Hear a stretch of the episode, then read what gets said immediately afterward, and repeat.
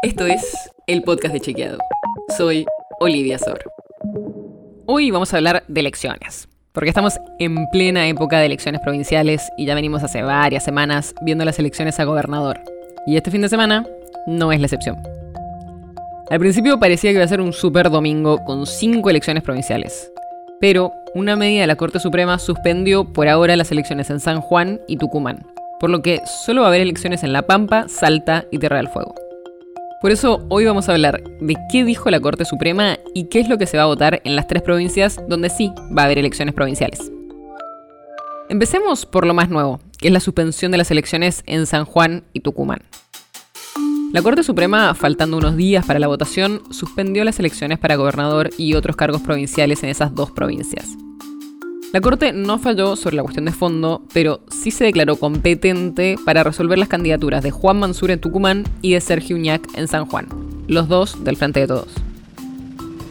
Lo que pasó es que la oposición en ambas provincias, Juntos por el Cambio, presentó quejas a la Corte porque tanto Mansur como Uñac ya llevan tres mandatos siendo gobernadores o vicegobernadores, y ambos se presentan nuevamente.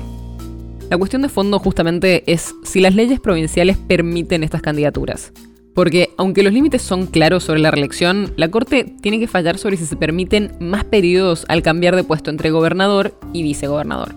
Por eso, las dos elecciones quedaron suspendidas por ahora y habrá que esperar a que falle nuevamente la Corte Suprema para ver qué define y cuándo se vota. Lo que sí va a pasar este domingo es que se va a votar en La Pampa, Salta y Tierra del Fuego, donde se van a elegir gobernadores, legisladores provinciales y otros cargos. En La Pampa, donde gobierna el peronismo desde la vuelta a la democracia, el actual gobernador Sergio Silioto irá por la reelección. El candidato de Juntos por el Cambio va a ser el diputado nacional del radicalismo, Martín Berongaray, quien le ganó las internas en febrero al candidato del PRO, Martín Maqueira.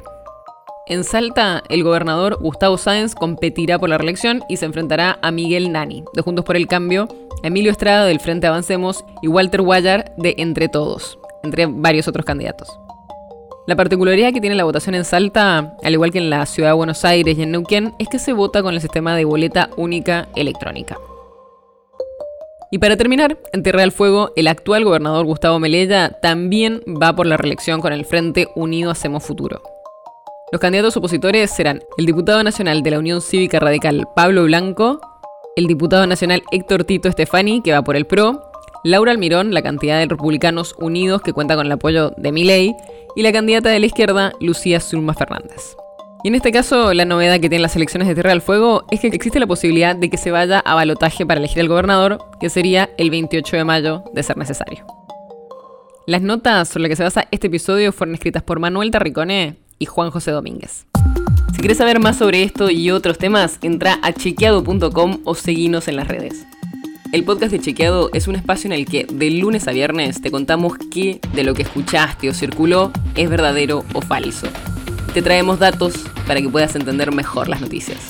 Si tienes una idea, algún tema del que te gustaría que hablemos en un próximo episodio, escribinos a podcast.chequeado.com. Y si te gustó este episodio, seguinos en Spotify o en tu app de podcast favorita y recomendanos a tus amigos. Es una producción de Chequeado, producción en colaboración con Posta. La producción está a cargo de Martín Slipsuk y Sebastián Chávez. Y la edición es de Nacho Guarteche. Yo soy Olivia Sor. Hasta mañana.